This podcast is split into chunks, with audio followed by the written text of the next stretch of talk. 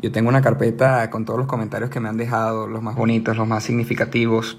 Y ahorita que los estaba repasando, me vino a la mente eso que dice Tony Robbins de que el cerebro no está hecho para hacerte feliz, el cerebro está hecho para sobrevivir. Y segundo, que el cerebro siempre está evaluando la realidad, siempre está juzgando y siempre está de alguna forma criticando. Entonces, si tú a ese cerebro no lo pones a pensar en cosas que te ayuden a solucionar los momentos por los que está pasando, eso entra, el cerebro entra en un modo por defecto en donde va a responder los cuestionamientos que te estés haciendo. Por ejemplo, ¿por qué esto me está pasando a mí?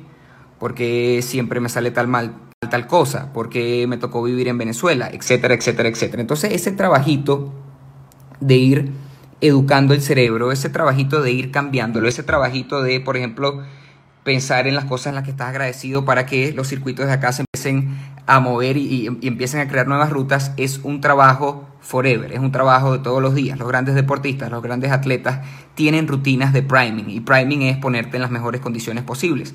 Y lo digo porque de repente uno puede estar como bañado y un mensaje te cambia la vida, te cambia la vida, no, te cambia el estado de ánimo, una situación, un momento. Entonces, siempre estar, tratar de estar pendientes de en qué estado estoy, hacia dónde estoy pensando, qué puedo hacer.